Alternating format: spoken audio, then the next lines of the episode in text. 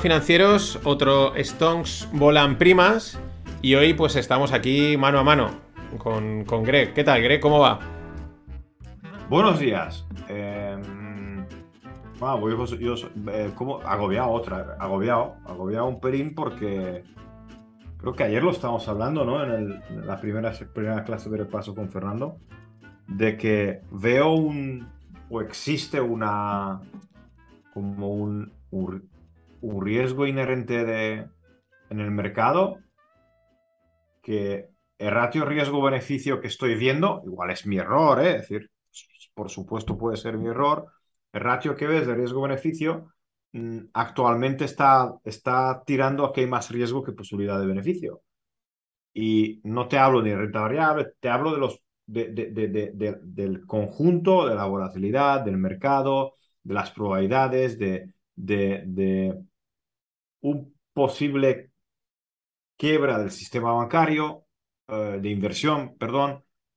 Nadie habla, y es un tema un pelín tabú de que realmente tener en cuenta que el mercado de bonos ha muerto, ¿vale? O, o está semi muerto.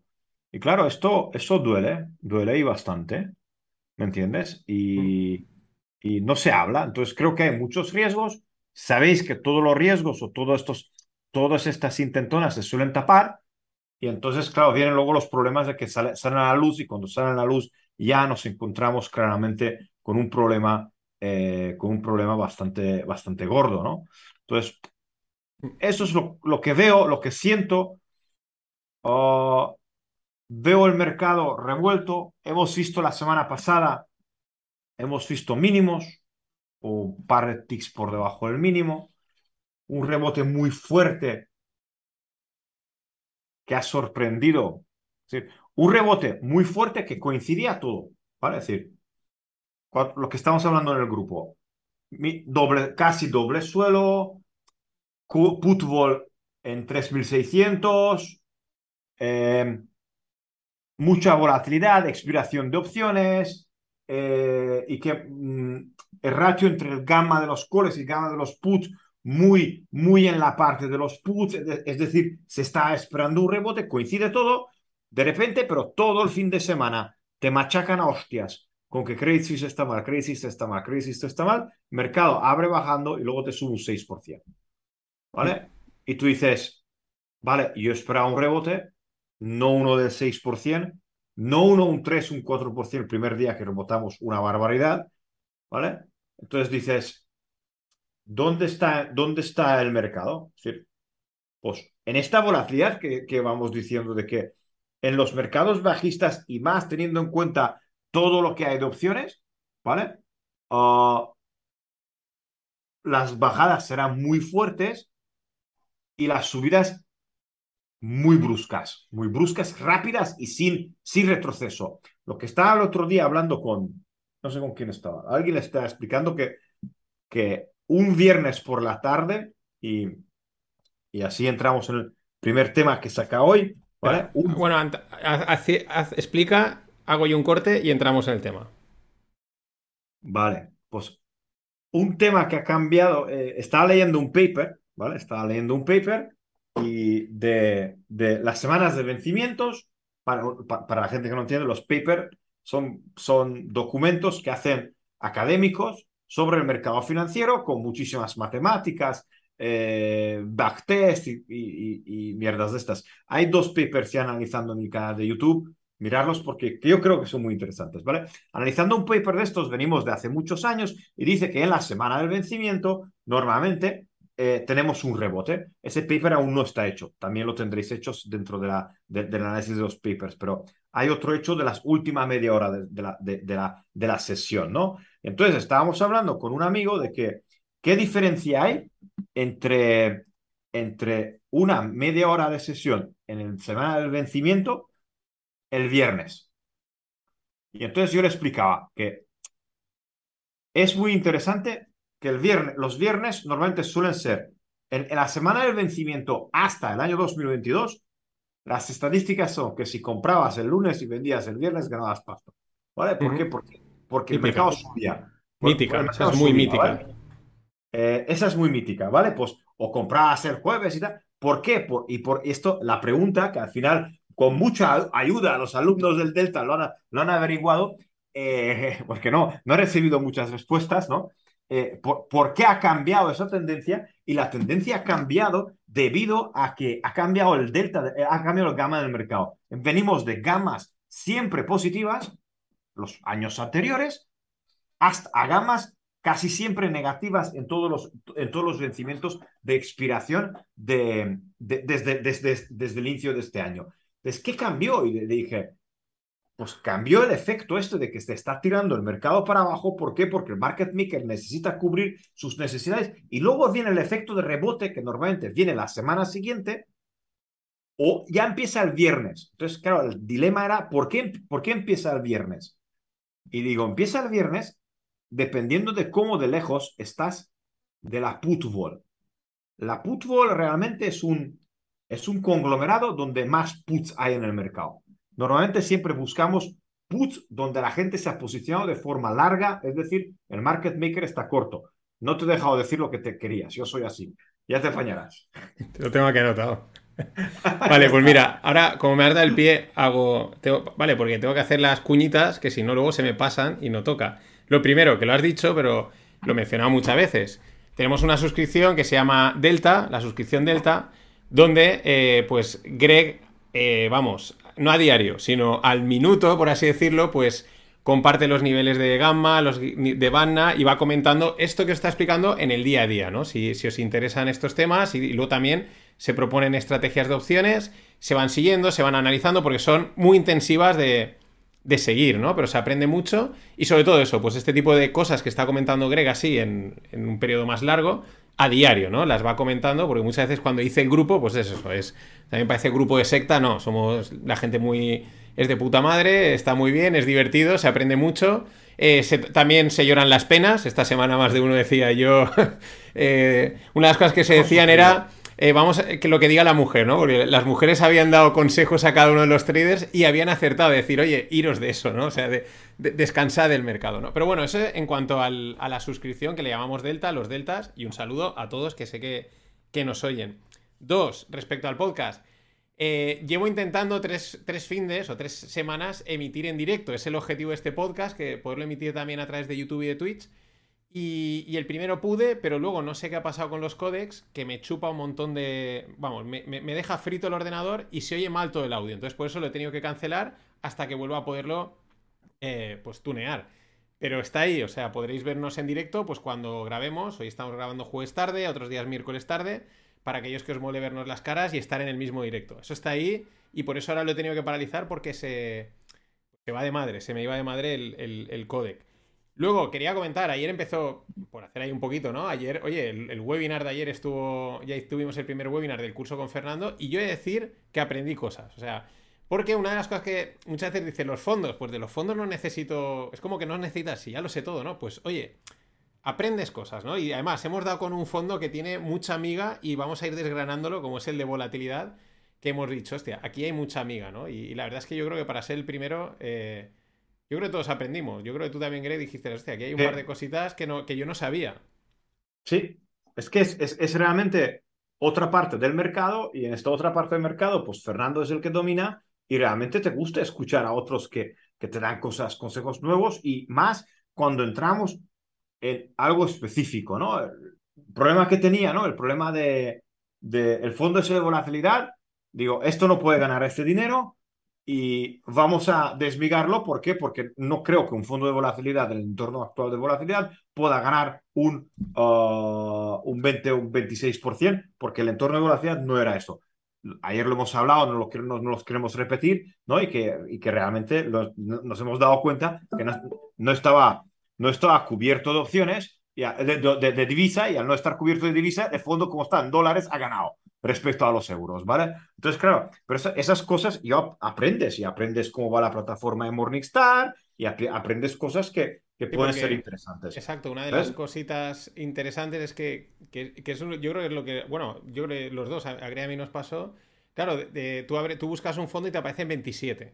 iguales, ¿no? Porque Mm. genera muchas clases, la institucional, la cubierta, la no cubierta, la que está en euros, la que está en francos suizos, tal, ¿no? Y entonces ahí, entre, entre líneas, digamos, se saca una información para saber realmente el fondo, ¿no? Y este es un fondo de volatilidad que está valor liquidativo en euros, entonces te puedes confundir con la posición en dólares. Bueno, eh, y eso, eh, pues eso, mm, que siempre se aprende algo y ayer pues ya arrancamos y, nada, pues muy contentos. Y la, la última cosa, como es de mercado, pues me la guardo para el final, pero esas son las tres cuñitas que quería hacer. Y ahora ya, Greg, pues puedes, puedes... No, y volviendo al tema, volviendo al tema, para quedarnos un poquito en la, en la, en la gama, ¿no? Y, y lo que se puede observar que el viernes, ¿no? Que, que- ¿qué te da, te da rebote del Vanda del viernes, ¿no? Entonces, yo estaba investigando y estaba mirando y está, pues, estamos ahora intentando tabular los datos. eh, que, ¿por qué cerró el viernes en mínimos? ¿Vale? Recordar que el viernes pasado teníamos vencimiento de opciones, era el vencimiento de opciones de JPM, ¿vale? De, de JP Morgan, ya sabéis que cubre una cartera, hay mucho ah, misterio sobre la cartera, da igual, hace un collar y una de las partes del collar lo teníamos en 3.580, ¿vale? Y esa parte del collar era la parte larga, era el put, si no he entendido mal, ¿vale? Era el put comprado del collar del JP Morgan. Entonces, claro, ¿qué tiene ese put comprado contra el resto del, de la posición? Porque con JR creo que estamos hablando de que le ha salido muy mal el collar. ¿Por qué? Porque el mercado ha acabado exactamente en donde debería empezar a ayudarte y no te ayuda, ¿vale? Tu collar no te ha ayudado. ¿Por qué? Porque si tú tienes la put comprada y la siguiente put vendida, te debería meterte la, la primera put en dinero para que ganes algo. Ha cubierto algo vendiendo la call y vendiendo la put, pero normalmente esto ha financiado la estrategia. Es decir, se ha chupado toda la bajada. Pero da igual, ahora no entramos en esto. Ahora vamos a, concentrarnos en la parte de por qué creo que ha tirado totalmente para abajo. ¿Por qué? Porque el market maker tenía todas las contrapartidas. 44.000 uh, puts en 3.000, eh, en 3.580 o 3.590 estaba. ¿Qué pasó? Vienen las noticias negativas, todo está mal, rebotamos un poquito y luego empezamos a irnos hacia abajo. Claro, el market maker, ¿qué tiene? Tiene toda esa posición. Y cuando empieza a bajar en el mercado, el VANA es importante. El chart también es importante el paso del tiempo. Pero si el mercado empieza a acercarte otra vez a unas posiciones que los tienes muy cerca, ¿vale? Porque imaginaros que la putball hubiera estado 100 puntos más abajo.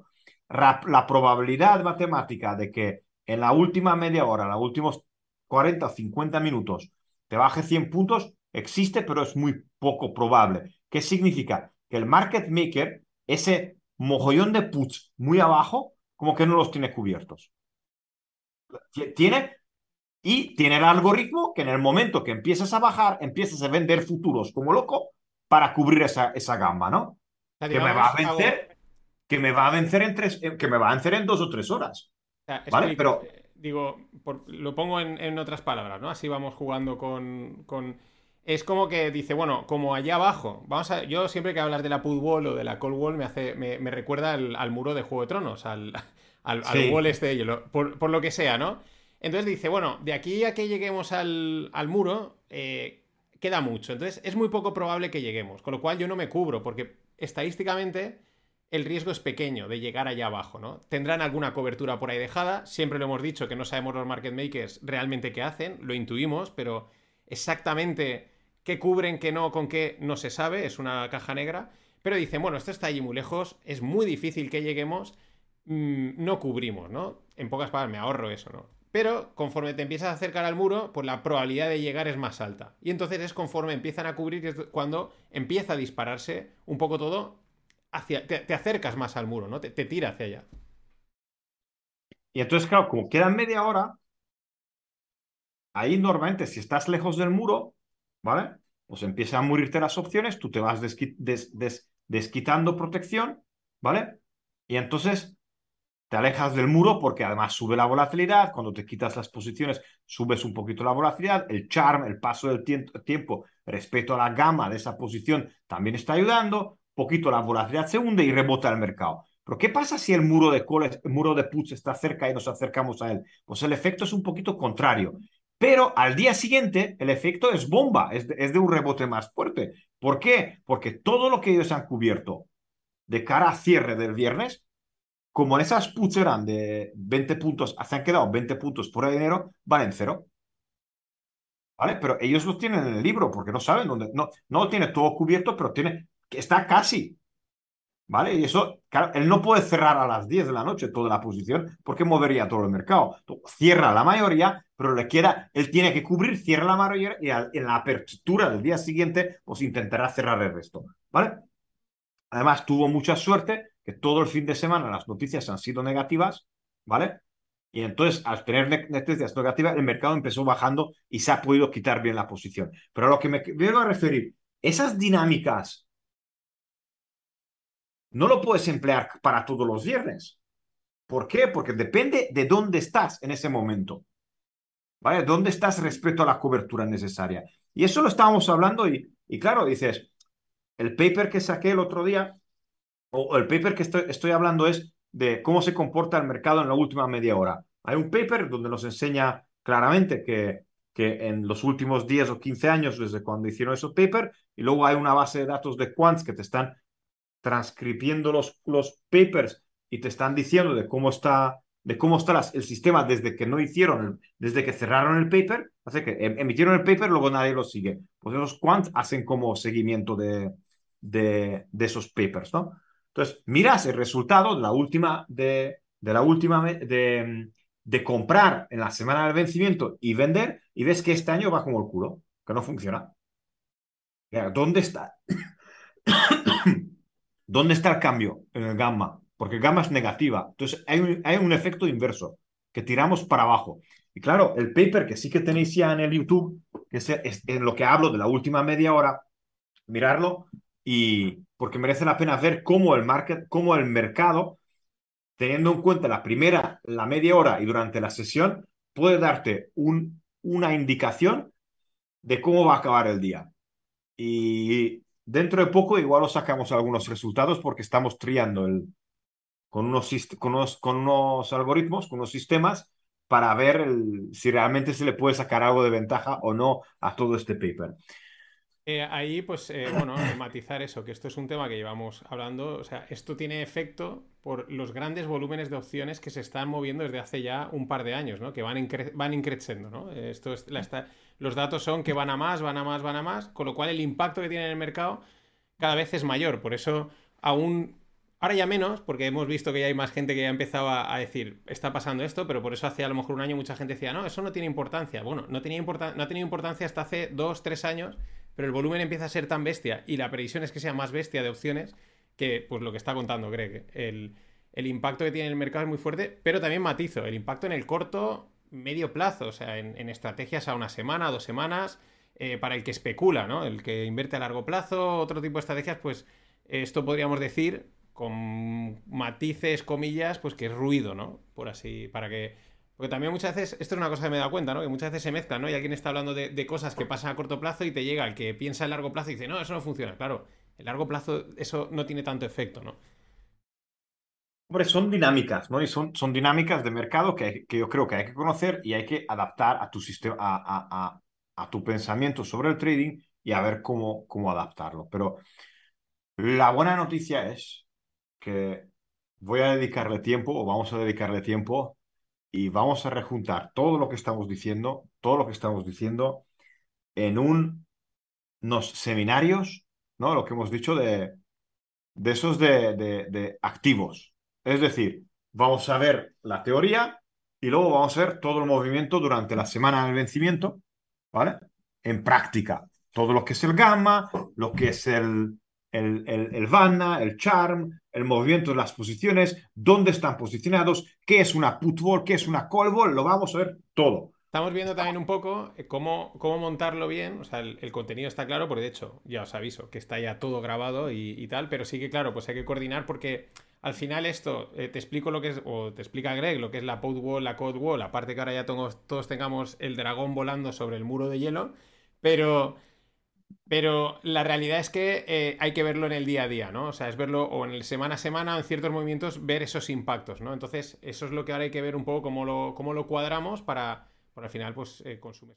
Y Ah, tiene, y tiene que ser, la, la gran pregunta es que tiene que ser didáctico, tiene que ser en grupos, desde mi punto de vista, reducidos, porque la gente tiene que preguntar, ¿por qué?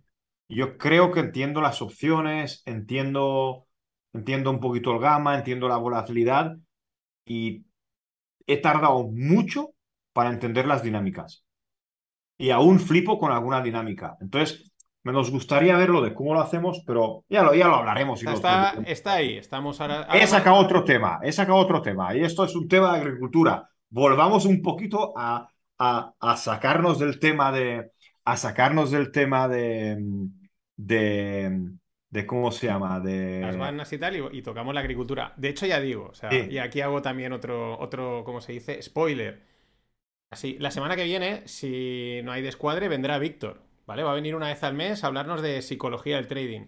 A la siguiente, tenemos un agricultor, que además, eh, pues bueno, muy, muy activo y va a molar bastante. Y luego volverá otra vez JR, ¿no? Así ya hago el- como la programación del mes, que ya Víctor y JR van a ser unos fijos. Intentaremos traer bastantes agricultores que mola bastante que nos vayan contando de diferentes cosas.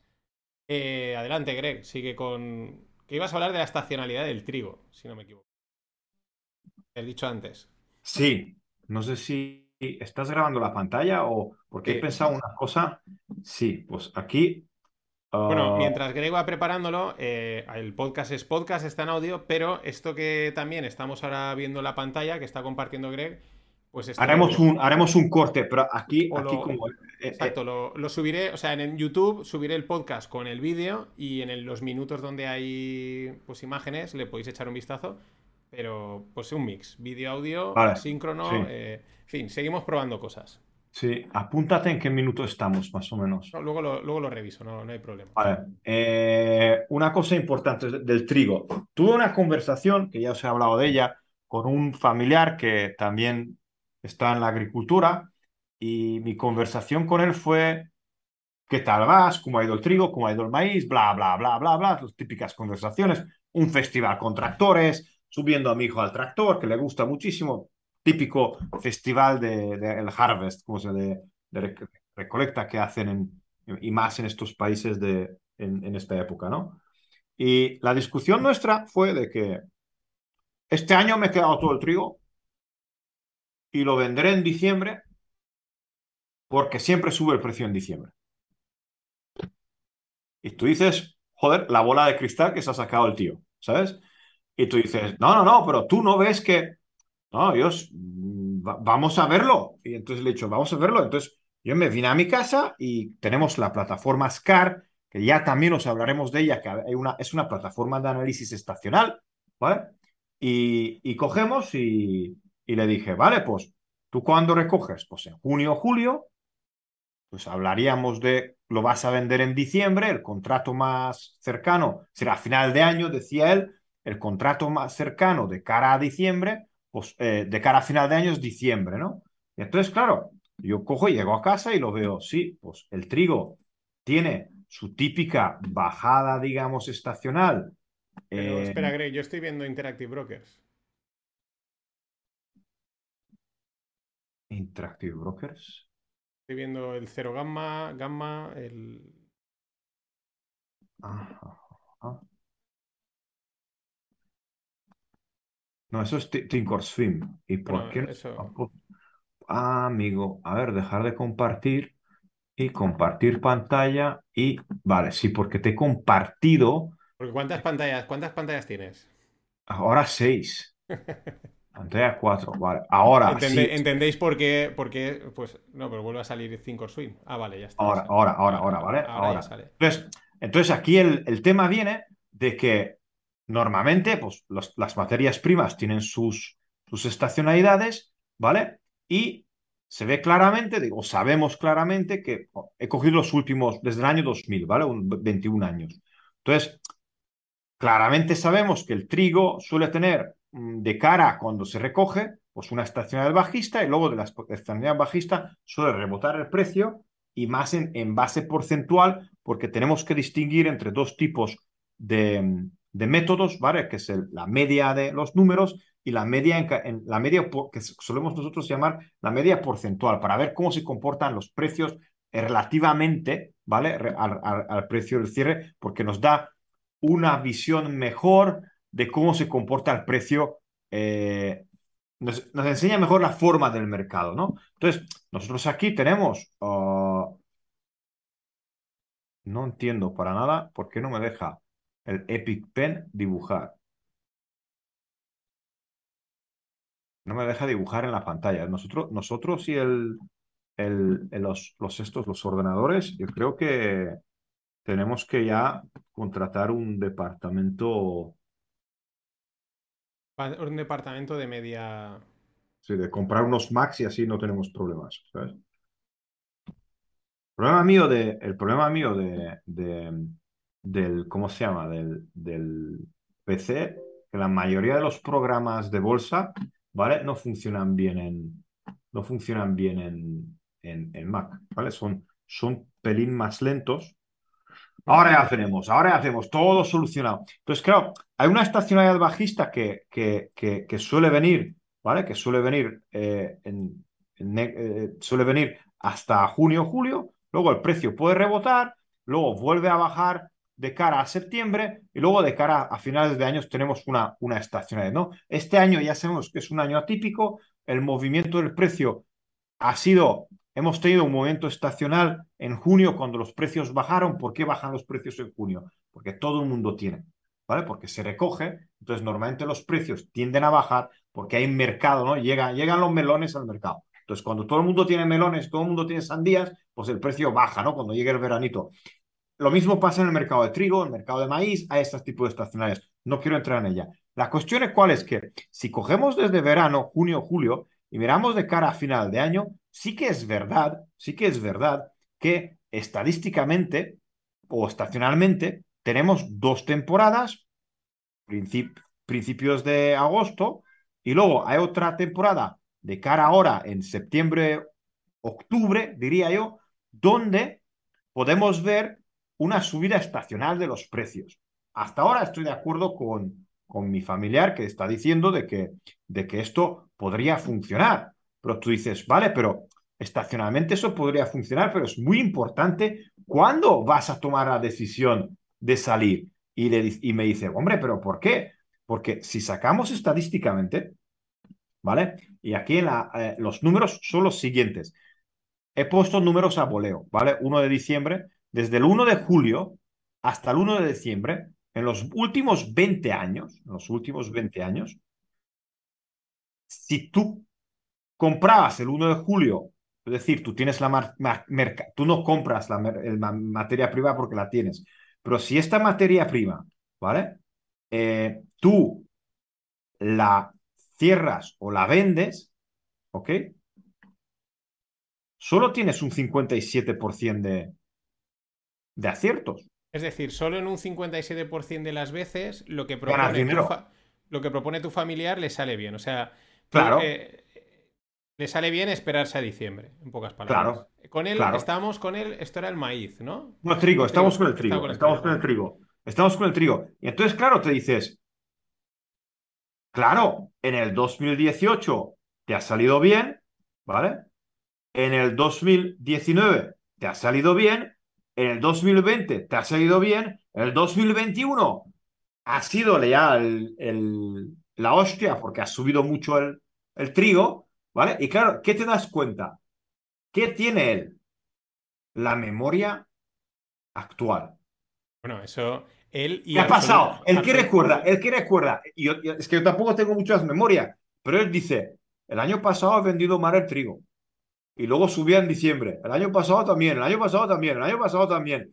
Y te, estás dando cuenta de que, de que él mira pues, lo que recuerda los últimos años y tiene un riesgo, tiene un riesgo bastante fuerte, tiene un riesgo bastante fuerte debido a que si miramos otros años, casi siempre, casi siempre, en, en noviembre, ¿vale? En noviembre y de cara a mitad de agosto, ¿vale? El precio tiende a bajar muchísimo. Mira, aquí entonces, entonces lo que, lo que quiero decir que es verdad que de cara a final de año es un tirar, en los últimos 20 años, es casi tirar una moneda al aire. Tener en cuenta, señores, que hemos cogido el 1 de julio a 1 de diciembre, no nos hemos metido ni a optimizar, ni a es hablar un poquito de la estacionalidad, ¿vale? Entonces, lo que quiero decir de que, de que es tirar una moneda al aire y, y no es tan fácil decir que ya lo vendré más caro. Y hay otro factor muy importante porque tienes que tener en cuenta, que si tú has almacenado el grano, lo tienes en el, en el, en el, en el granero.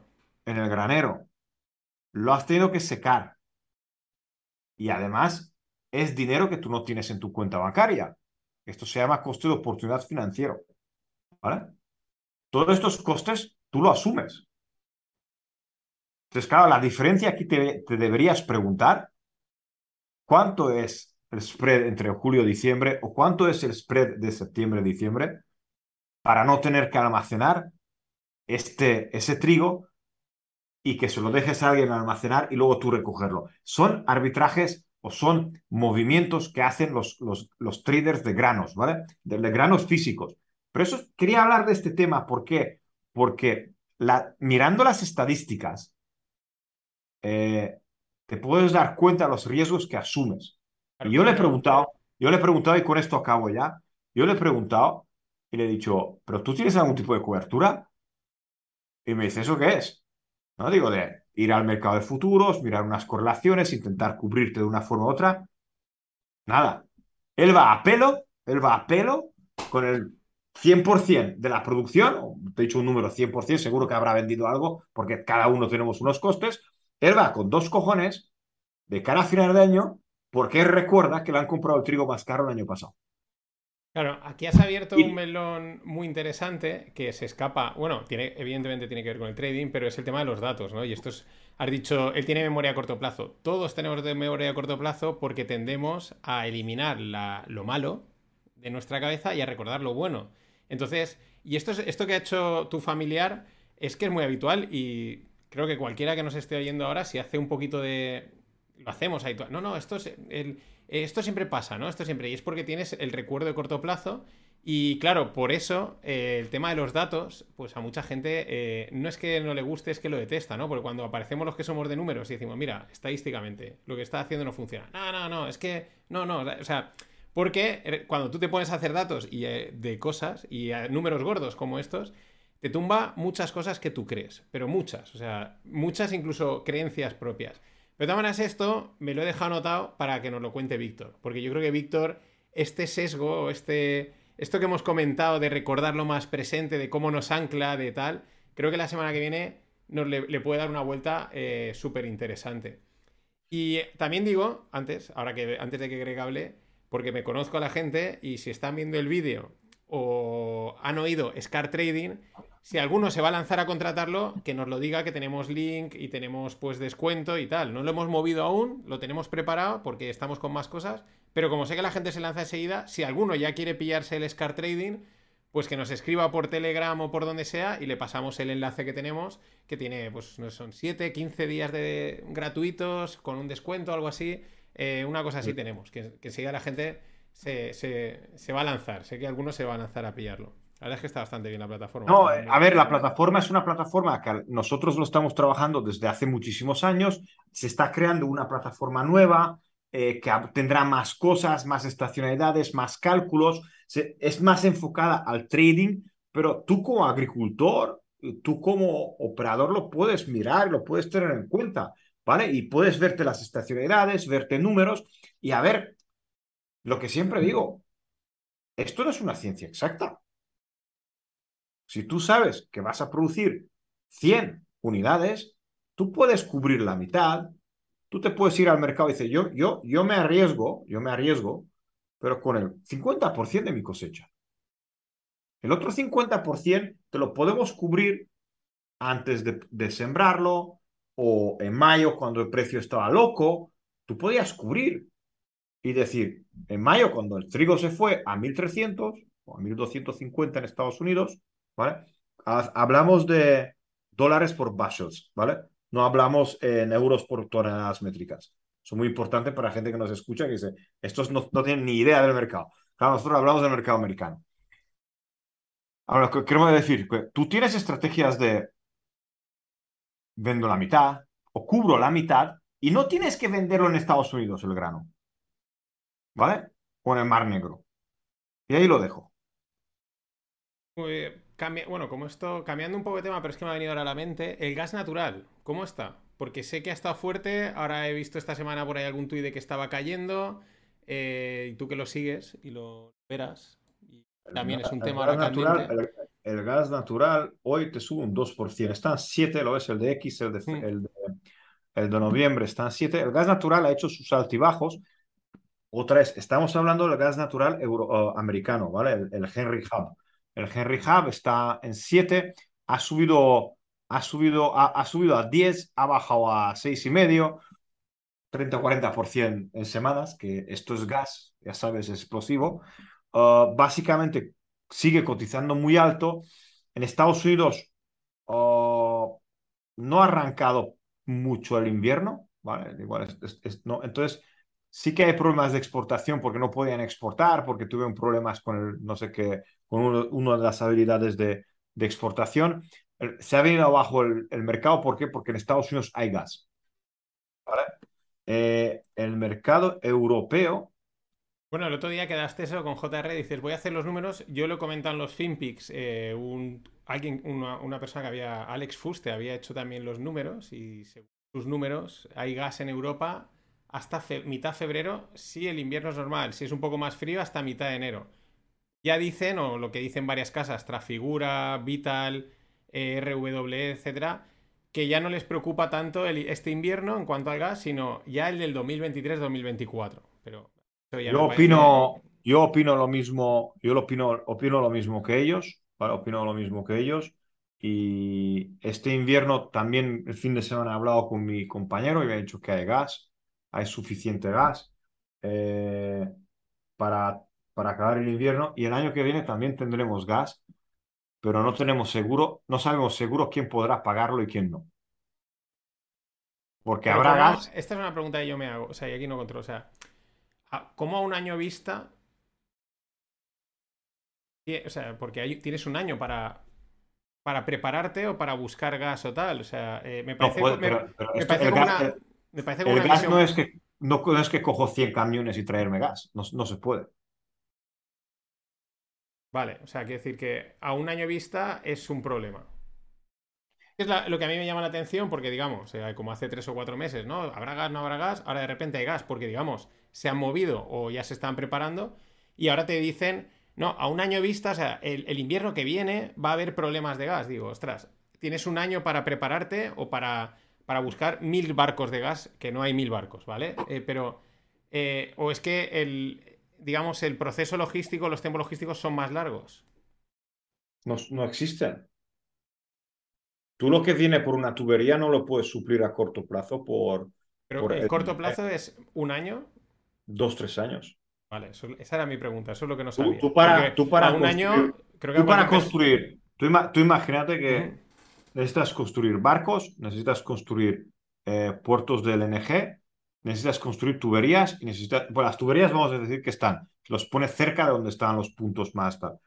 Dos, tres años. Vale, vale. No, pero esa era mi pregunta. No, ¿eh? es- yo supongo no que mucha gente hacer- se hacía la misma pregunta, decir, joder, hay un año de distancia, ¿no? Pero esto es una, este era un tema que también entronca para mí, como lo que está diciendo al principio, ¿no? Eh, en el gas natural, corto plazo son dos, tres años, ¿no? Has dicho, más o menos. O, sea, o un año es menos. En otra cosa, eh, corto plazo igual es tres meses, ¿vale? O sea, esto es un tema, tema que por eso, y por eso era la pregunta, porque no sabía y me llamaba la atención, que a un año ya estuviesen preveyendo y dices, ¿no tienes un año para prepararte? Hombre, ahora están, todo el mundo se está preparando, todo el mundo está con las, las energías renovables, todo el mundo está con intentando no utilizar tanto gas, todo el mundo está cambiando el, el- está haciendo el switch, ¿no? De qué puedo utilizar para no utilizar gas.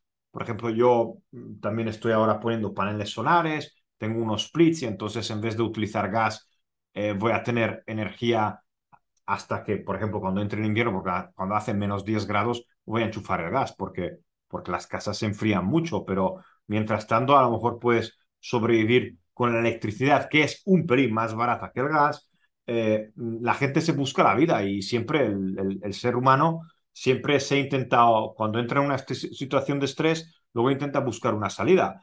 Y, eso es a medio plazo será muy malo para Putin, ¿vale? ¿Por qué? Porque el mundo se acostumbrará. no, no, no penséis que no vamos a consumir eh, combustibles fósiles y bla, no, no, eso es un bullshit, eso vamos a hacer, sí, pero cambiaremos un poquito las costumbres y esos cambios de costumbres pueden hacer que a lo mejor la demanda que hoy teníamos de gas no será igual que la demanda dentro, de un par de años. Y Putin tiene otro problema muy importante, no sé si lo dije. Eh, ¿Veis que le están haciendo restricciones a maquinaria? Y uno de los mayores problemas que hay ahora en, en, en los campos ahí de, de Rusia es que el mantenimiento no lo pueden hacer porque no tienen la maquinaria uh, alemana, ¿vale? La, la, la, la, industria alemana detrás que les manda componentes. Ya tú sabes, tú eres ingeniero, ingeniero y sabes más que Alemania es uno de los productores eh, más fuertes industriales de, equipamiento.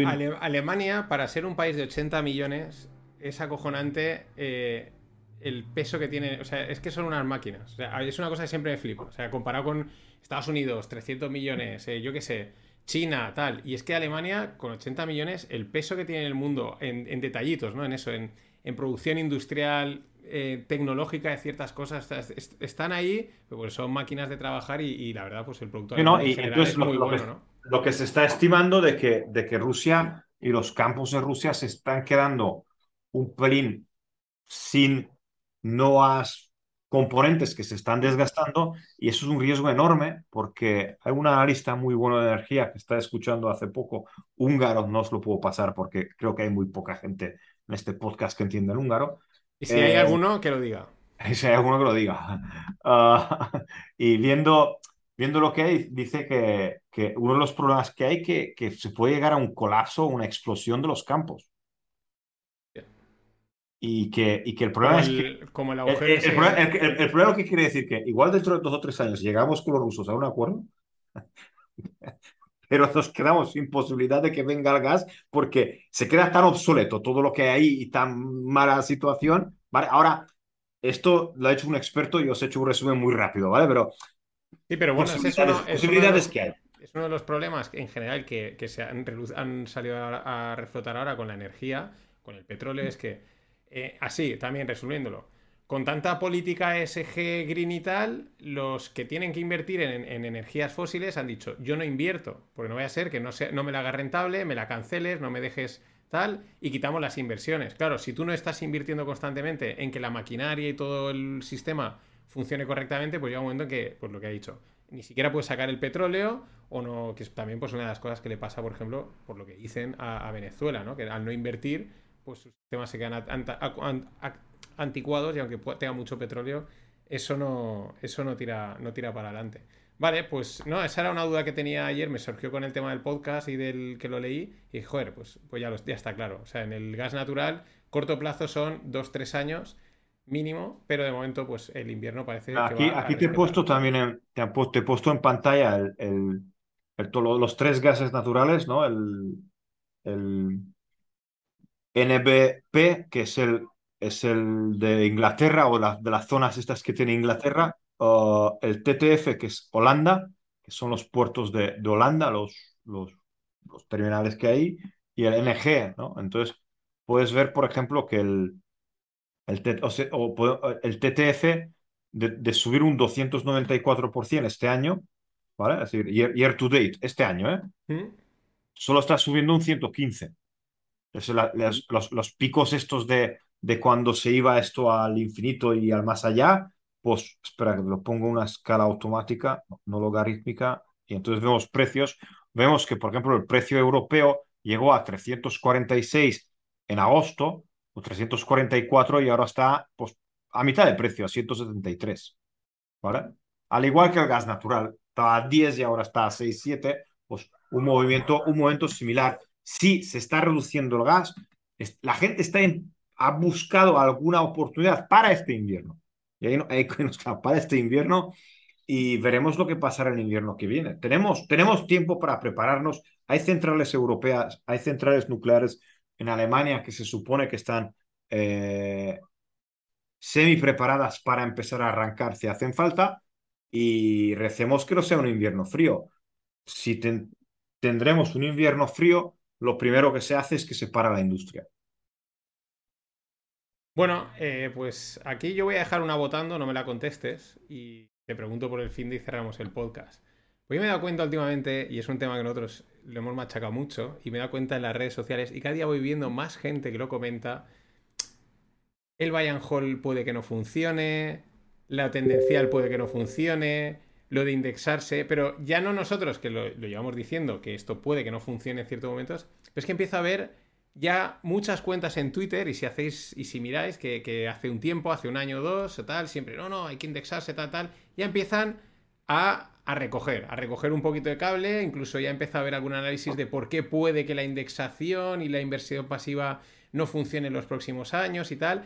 Y no digo por el, ah, os lo dije y tal, no, sino lo digo porque también la parte psicológica, ¿no? De cómo cambia enseguida en cuanto el mercado está jodido, cuando de repente los que iban a estar metiendo pasta todos los meses empiezan ya a pivotar, empieza a cambiar las narrativas y esto también tiene un impacto en el mercado porque separa los flujos, etcétera. Pero esta la dejo votando. La, dejo, la dejo ahí. Si quieres apuntar algo, y si no me cuentas el fin de semana. A mí me ha sorprendido. Fernando, webinario. El and hold no funciona. Ya está, digo, Fernando, la mitad del público objetivo que teníamos para que se meta en, tu, en, el, curso, digo, ya está, ya, ya, ya. Es como, es como decir, todos los feos que salgan de la clase, ¿sabes? Ya está. Y, y no queda nadie. Y dices, a ver, con este público objetivo, ¿qué hacemos? Y yo he pagado, yo he pagado para que me digan que mi estrategia no funciona. yo he pagado para que me digan que soy tonto. Eh, no, pues... así, así, son, así, son las formaciones que hacemos en, en Spread Greg. Eh, de otro rollo, de otro rollo, totalmente. La realidad. nosotros damos conocimiento, no te damos la bola de cristal. No te vamos a decir lo que quieres escuchar, eso creo que la gente ya lo sabe. Esto ¿Contigo lo estaba hablando o con Víctor? No sé con quién lo estaba hablando. Claro, Víctor, Víctor Juan y. Eh, no, Víctor, joder, me he equivocado, perdón. Víctor, el fisiólogo del trading, eh, está diciendo claramente que están muy en contra de la, de la educación, de la, de la educación que te engaña, que te dicen que vas a ganar, que no sé qué, no sé cuánto, el cepelo, todo el mundo se le están dando caña. Y, estaba el otro día hablando con Víctor de un tema de estos. Y Cepelo no, Capelo. Capelo. Que siempre le dice Cepelo, es Capelo. Sí, no sé por qué, me he quedado Lo conoceréis de Twitter siempre, digo de, YouTube. Eh, yo, es que yo ya, cuando se me mete algo en la cabeza, no muy difícilmente cambian es neurona. Claro, pero como esto es público, hago, hago el S, porque si no la gente dirá, ¿qué es Cepelo? Entonces, entonces estábamos, estábamos hablando y dices, pero eso es muy difícil, ¿no? De, de decirle a la gente decirle a la gente, te puedo enseñar algo que a lo mejor no vas a ganar dinero con él. Yo te transmito conocimientos, ¿vale? Te transmito que, puedes aprender de gamas, de opciones, de carteras, de volatilidad, de no sé qué, pero ¿vas a ganar con ello? Pues no sé porque es muy jodido, es muy difícil, ¿vale? Pero claro, te vas a otro, ¿qué te dice la paca? En una semana, 3.000 pavos. ¿A quién eliges? ¿A quién elige? A la paca. Claro que le a la Luego pagas, pierdes los 3.000 pavos o más y dices, ¿qué he hecho? Voy a buscar a otro. Ay, que este también me va. Este, este no me dice que voy a ganar. Pues no me interesa. Pues esto con Víctor lo estamos hablando y dice, claro, si dices la verdad, si dices la verdad, a la gente no le interesa. Que no le interesa así, pero bueno, esto es el... La semana que viene lo hablaremos con él. Lo hablaremos y esto es lo, interesante de este mundo que tiene, una, tiene unas capas psicológicas que yo cada día veo que son más, más y más profundas. Eh, Greg, estás compartiendo tu, pantalla, si la está viendo, bueno, para cuando la vean. bueno, ya cerrando, que lo típico, plan de fin de, ¿qué vas a hacer este fin de o no toca? Creo que hace buen tiempo en Hungría voy a salir en bici y comeré por ahí fuera. Eh, hoy me voy a mi restaurante favorito, que es una casa al lado del lago y nada más. En principio, en principio plan, plan crisis, ¿no? No, estoy, estoy quemado, me, están, me están quemando los mercados y, y no tengo muchas ganas de... Y además estoy, estoy entrenando y se supone que debería comer menos. Entonces... Pues sal, coge la bici y sal, es lo mejor que hay. Sí, los niños, los niños ya me están esperando. Bici, andar, eh, si ir al lago y tal, y esas cosas. Y cuando vas ahí dices, mm, la vida es buena, o sea, por saco a todo. O sea, ya cuando vuelva a casa o a, las pantallas ya vendrá el problema. Voy a disfrutar el momento, pero te da perspectiva, ¿eh? Lo digo por... Sí, lo digo en primera persona, ¿eh? Ayer estaba escuchando a un psicólogo de estos clínicos muy bueno, muy, muy, muy, muy, muy bueno aquí de Hungría, y le preguntaba a otro entrevistador de podcast. Y, usted tiene miedo a la crisis, a no sé qué, no sé cuánto. dice, ¿a qué? A crisis. Dice, el futuro es una paja mental que te estás haciendo tú. ¿Vale? Es decir, no existe. Si tú tienes miedo, te empiezas a rayar y estás pensando y qué pasará y no sé qué, y te rayas que si sube la bolsa, que si baja, que si se queda lateral, que si... No, no, no, esto es el... Esto es... No existe. Eso tú piensas que va a existir.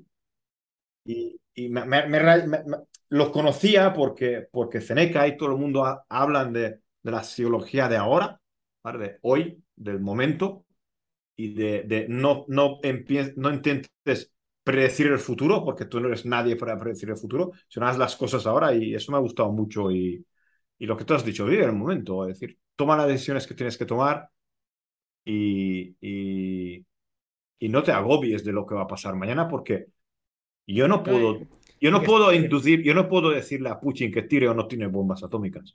Porque no lo puedo. Pero que siempre, si estoy viviendo con el miedo de que va a tirar una bomba atómica, pues me, va, me voy a morir antes de que lo tire.